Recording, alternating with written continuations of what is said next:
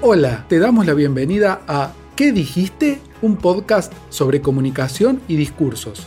Analizamos la palabra en todos sus formatos. ¿Qué decimos cuando nos comunicamos? Los caminos están hechos de palabras, las apuestas se jugaron con palabras, los derechos se ganaron con palabras, yo solo escucho tus palabras.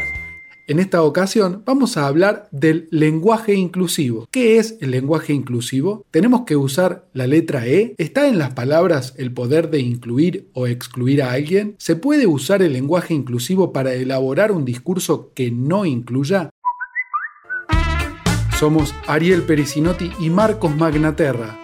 Seguinos en Instagram, arroba apericinotti, con doble S y doble T, y arroba profecba soy de la provincia de Córdoba. Antes que nada, vamos a definir la comunicación inclusiva. La comunicación inclusiva consiste en utilizar un lenguaje no discriminatorio que respeta las diversidades y no reproduce estereotipos que fomenten la discriminación y la estigmatización de los distintos colectivos. Además, contempla el respeto de la decisión de las personas acerca de cómo quieren ser aludidas. ¿Tanta definición para terminar poniéndole una E a las palabras? No, en realidad es mucho más que eso. El lenguaje inclusivo pretende que nadie se sienta excluido, discriminado, apartado, ofendido o minimizado por cualquiera sea la razón que lo aleje de la construcción estereotípica de lo normal, lo establecido, lo aceptable por la sociedad. Y algo no menor es que incorpora al otro, le permitimos definir su propia identidad. Es un llamado a tomar conciencia, si yo le digo adicta a una persona en situación de consumo problemático, la estigmatizo.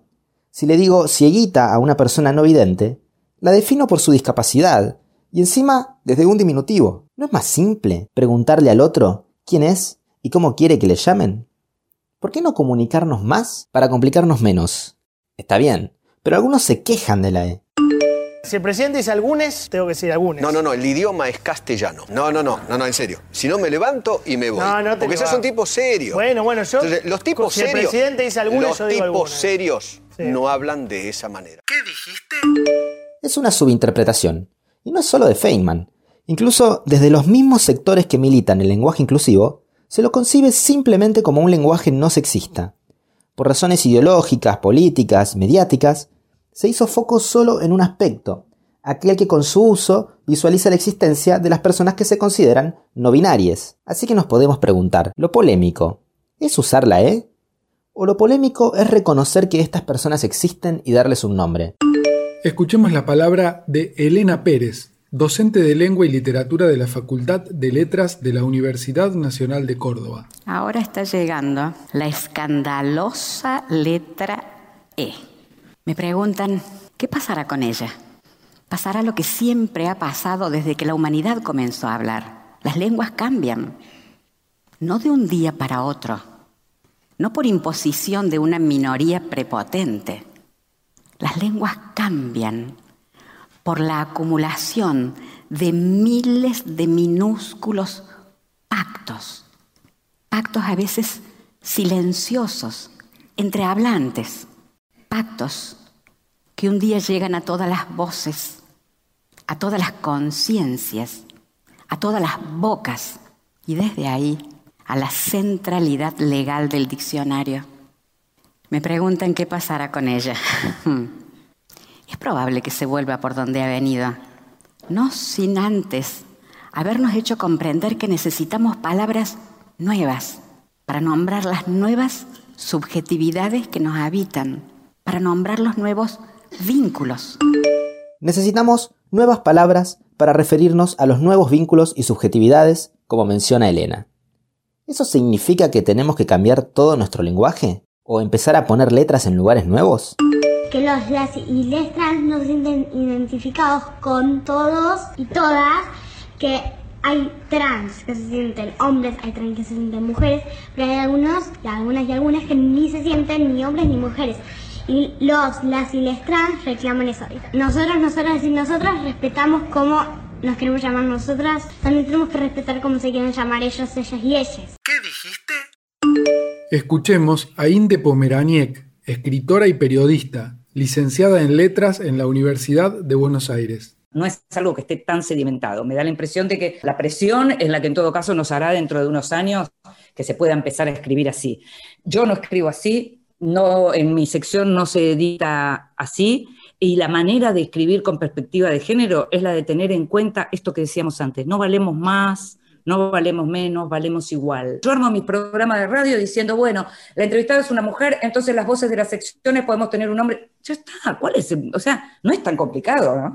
Es simplemente pensar en armar las mesas cuando uno llama para una convocatoria, en, pensar las fuentes, tratar de que sean iguales. O sea, todo eso colabora para que tengamos las voces de los hombres y las voces de las mujeres a la par como tiene que ser. La definición de la comunicación inclusiva y los testimonios que escuchamos nos hacen pensar que el lenguaje inclusivo intenta resolver el problema de la exclusión desde la forma. Sin embargo, lo importante está en el fondo. El lenguaje es una herramienta, y como toda herramienta, es incompleta y defectuosa. El lenguaje no tiene el poder de incluir o excluir. Las personas que lo usan tienen ese poder. Por eso tenemos que hacernos conscientes de lo que decimos. Tenemos que identificar el uso que le damos a las palabras, porque no da lo mismo usar unas que otras.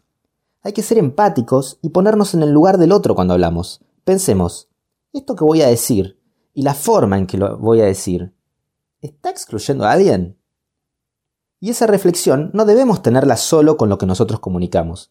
Es importante reflexionar sobre los mensajes que recibimos, porque cuidado, el lenguaje inclusivo podría usarse para construir un discurso no inclusivo. Y podemos mencionar ejemplos muy explícitos. Todos los que profesen la religión judía son avares. O también, les homosexuales son enfermes que deberían ser castigados por sus actos. Está bien, los ejemplos son burdos, pero ¿no podría elaborarse un discurso de odio que con mucha sutileza se oculte tras una forma inclusiva? Por eso es importante tener en claro que el lenguaje inclusivo, por sí solo, no incluye. No juzguemos con inocencia un texto solo por su forma. La inclusión es una cuestión de fondo. O sea que podés usar el lenguaje inclusivo e igual ser un forre. El lenguaje, junto con otros aspectos culturales, es una tradición milenaria que se nos impone. Sería un error pensar que esas palabras no tienen ideología. Esas ideas las tenemos tan incorporadas que no las vemos. El lenguaje es, además, la herramienta con la que nos comunicamos con nosotros mismos. Es la voz de nuestro pensamiento. Por eso, cuando se nos pide que revisemos nuestro lenguaje, se nos pide que nos revisemos a nosotros mismos. Así pasó un nuevo episodio de ¿Qué dijiste? Un podcast sobre comunicación y discursos. Si te gustó, dale clic al botón seguir en nuestro perfil y recibí información sobre todas las novedades. Las palabras se apropian de las cosas que ves son las cosas. ¿Me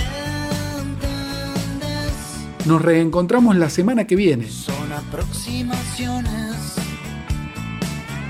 son poesía quizás, son de este ancho universo. Chau.